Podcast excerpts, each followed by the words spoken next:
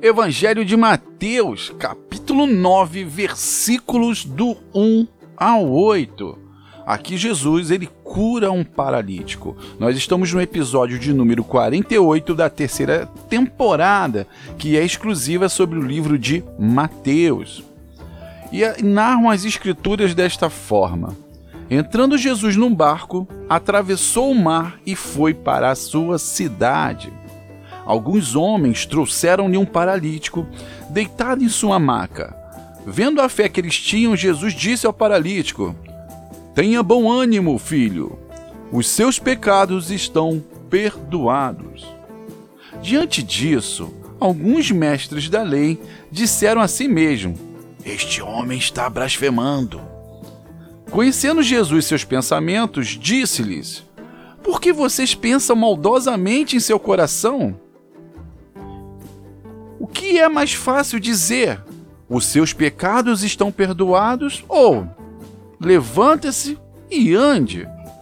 Mas para que vocês saibam que o Filho do Homem tem a terra autoridade para perdoar pecados, disse ao paralítico: Levante-se, pegue a sua maca e vá para casa. E ele se levantou e foi. Vendo isso, a multidão ficou cheia de temor e glorificou a Deus que que dera autoridade, tal autoridade aos homens. Bem, meus queridos irmãos, meus queridos amigos também, aqui Jesus, se tem uma passagem que eu fico emocionado, é essa.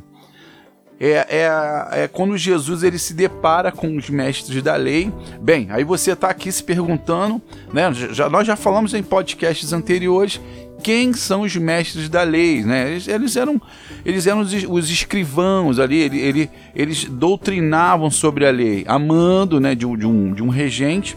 Então ele colocava as normas ali para aquela população e também envolvendo a, a, as normas do povo, né, daquela região ou religião.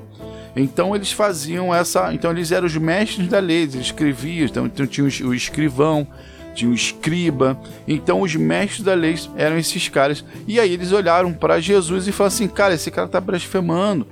Porque a lei de Moisés, para se perdoar um pecado, você tinha que oferecer um sacrifício, né? Ex existe dentro da lei de Moisés para quem quem era muito pobrezinho oferecer as pombinhas ou as andorinhas, para quem já tinha uma condição melhor, já era um novilho, até o ponto de chegar um, algo maior. Tem, tinha suas regrinhas lá em Deuteronômio, se você tiver interessado em saber quais são essas regras da lei de Moisés, vai lá no livro de, de Deuteronômios que você vai é, aprender sobre as 613 leis colocadas lá no Velho Testamento, ou melhor, na Velha Aliança ainda Jesus, ele, Jesus ainda não se sacrificou, ele não morreu na cruz, ele não pagou o preço pelo pecado, né? Ele não pagou o preço pelo holocausto. Ainda essas pessoas, elas estão ainda vivendo ainda sobre o jugo dessa lei de Moisés. Né? Então, os Dez Mandamentos, as 613 leis, as leis sobre divórcio, a lei sobre sobre amar o, o, seu inimigo, a lei do dente por dente, né? Olho por olho, dente por dente, enfim. Exi existe ali todo um conjunto de regras. Ah, deixa eu trazer uma, uma, uma atenção aqui. Esse olho por olho, dente por dente, Moisés ele fala um pouco diferente né, de como tratar o seu inimigo, mas isso aqui vamos deixar para quando chegar a hora de estudarmos as leis.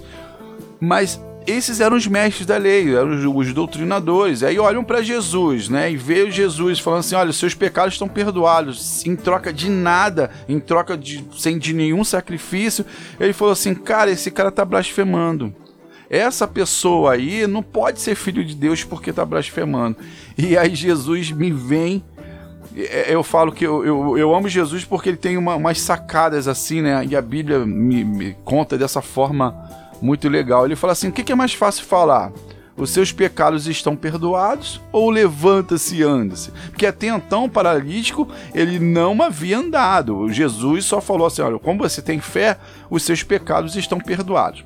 vale a pena chamar a atenção nessa, nessa parte do, dos pecados perdoados, porque se tinha né, a, a cultura de que quando você era paralítico, ou você, ou seus pais, ou suas gerações anterior, anteriores cometeram um pecado muito grande para que você se tornasse paralítico. Então, vocês vejam o que, o que é dentro de uma sociedade uma pessoa nascer paralítica é o sinal de que ela cometeu um grande pecado. Essa é a cultura da época.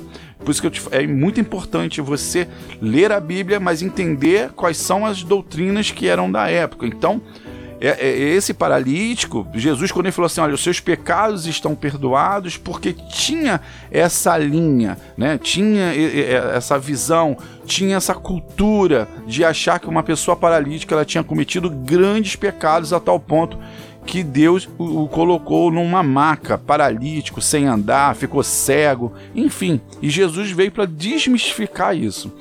E aí ele falou, cara, esse homem tá blasfemando, porque esse cara não conhece os pecados dessa, dessa pessoa. Talvez nem eu, né? Mas eu, era, era importante que os mestres da lei acabavam apontando, porque eles não tinham coração. Lembra-se que quando nós falamos sobre as bem-aventuranças, Jesus estava mais preocupado no seu coração e no coração deles do que nas ações, e aqui eles não tinham coração, eles aplicavam uma lei, mas sem entender, né? sem se preocupar e nem nada. Então, por exemplo, é, a lei, a lei de Moisés, tinha algumas coisas que, se você olha, assim, eram muito rígidas. Mas, por exemplo, a, a mulher, né, quando ela estava no, em seu período menstrual, era pecado tocar numa mulher. Mas você imagina um hebreu, um homem é, abrupto, né, brusco, a mulher sentimental, porque é um período sensível para a mulher, né, principalmente a parte da TPM que não pense que era diferente daquela época que mulher não tinha TPM, porque tinha. Mandava um hebreu desse pra casa do caramba, tu imagina, o cara mandava decapitá-la, né? Então, e a mulher nessa época ela não tinha muita voz, ou voz nenhuma, tanto que ela não poderia nem falar nas sinagogas, em reunião nenhuma, que isso também gera uma confusão de um bonde hoje. Nós estamos falando de, de leis antigas, só que tem muita gente que traz essas leis para os dias atuais que não tem nada a ver. Hoje nós somos regidos sobre a nova aliança. E aí, Deus, né, através de Moisés, Moisés inspirado por Deus, criou falando que a mulher estava impura, que ela não poderia ser tocada, que foi uma forma de proteger a mulher dentro do seu ciclo menstrual. Então ela ficava tranquila, ficava em paz até terminar o seu ciclo, enfim, problema resolvido. Então ninguém tocava naquela mulher e o risco de uma ser decapitada por, por, por um TPM, por qualquer outra coisa, era muito menor, né? Enfim, voltando aqui para o texto aqui. Então Jesus ele fala: o que é mais fácil falar? Os seus pecados estão perdoados ou levanta-se antes? Que Jesus havia já perdoado os pecados. E aí aqueles mestres da lei, como falaram que ele estava blasfemando, ou seja, ele estava contando uma mentira que ele não era, ele não tinha esse poder, não tinha essa autoridade. Aí Jesus falou assim: olha, para que se prove a autoridade que eu tenho, né, que Deus me deu perante aos homens, levanta-se antes, le, minto, levante-se, pegue sua maca e vá para casa. E o paralítico levantou-se, pegou a maca e se foi. É engraçado que o versículo 9 e 7 é só isso. Ele se levantou e foi. Então imagina a cara desses mestres da lei, desses escribas, como é que ficaram. No primeiro momento, né? Você imagina como se isso fosse hoje em dia, alguém te chama de mentiroso e você nesse exato momento, você pela verdade, pela razão da verdade, você mostra que você sempre falou a verdade. Cara, a pessoa vai ficar muito sem graça e ali a multidão, ela, a Bíblia fala que a, a a multidão sentiu temor e glorificou a Deus. A Deus. Esse temor também ele tem que ser bem explicado, porque não é um temor de ter horror, medo de Deus. Pelo contrário, esse temor aqui na Bíblia, nessa tradução, ele quer dizer assim, se reverenciou, né? Glorificou a Deus porque sabia que ele tinha dado tal autoridade para os homens, mas no caso aqui, para o filho do homem, que era Jesus, e Jesus agora ele vai falar que tudo que ele faz, nós podemos também fazer tudo tem que passar por ele, porque ninguém vai ao Pai a, a, é, através dele, quer dizer, ninguém vai ao Pai a não ser por ele, e ninguém pode realizar tais façanhas se não for pelo nome dele. Por isso que toda oração é muito importante falar, falarmos em nome de Jesus, porque aí cumpre, né, um pedido de Jesus que ele sempre fala: tudo façam pelo meu nome, porque ninguém vai ao Pai a não ser por mim. Bem, esse capítulo aqui, né, esse, esses versículos do 1 ao 9, acho que estão bem explicados. É um versículo que já demonstra ali Jesus já praticando altos milagres, né? Lá na frente, nós estamos ainda no livro de Mateus, João vai falar que se fosse registrar todos os milagres que Jesus fez, não teriam papéis para conter tantas coisas. Então eles pegaram aqui 0,01% do que Jesus tinha feito naquela época e escreveram histórias importantes. Lembrando-se que esse é, livro de Mateus ele foi escrito para os judeus, né? Daqui a pouco nós vamos ler o livro de Marcos que foi dedicado aos romanos, que é, o, é a mesma história, é o mesmo evangelho, mas com visões, prismas diferentes, e o evangelho de Lucas que era para os ímpios. Não esqueçam que existiam os ímpios. Os ímpios são eu e você. Pessoas, ímpios quer dizer pessoas que não são judeus. E esse evangelho ali de, de Lucas, ele foi escrito para nós. Então cada um tem um plisma diferente. E esse plisma de Mateus aqui é todo focado aos judeus. E no próximo capítulo aqui, no próximo podcast, Jesus vai chamar Mateus. É esse mesmo, esse que escreveu esse livro aí ele tem o chamado ao discipulado, né? Ser discípulo de Jesus. Ele vai falar para Mateus: Mateus, me siga. E aí eu vou, já vou revelar algo que Mateus era um coletor de impostos e coletores de impostos não eram bem vistos pelos judeus.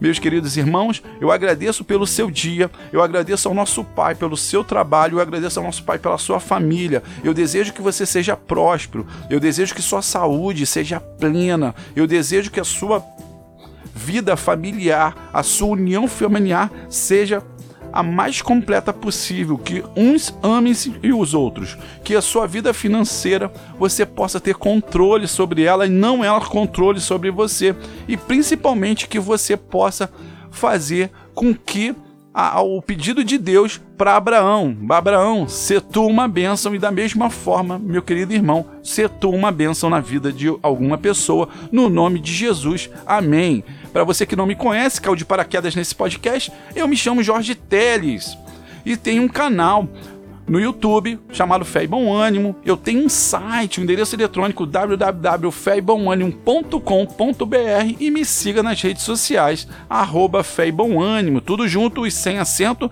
Chega lá, comenta, se identifica, vamos trocar uma ideia lá e com certeza, se você tiver alguma dúvida sobre alguma coisa que eu ainda não falei, me manda lá o, a tua pergunta lá que eu teria o maior prazer de responder e até mesmo publicar aqui nesse podcast. Fiquem com Deus e até a próxima. Tchau, tchau.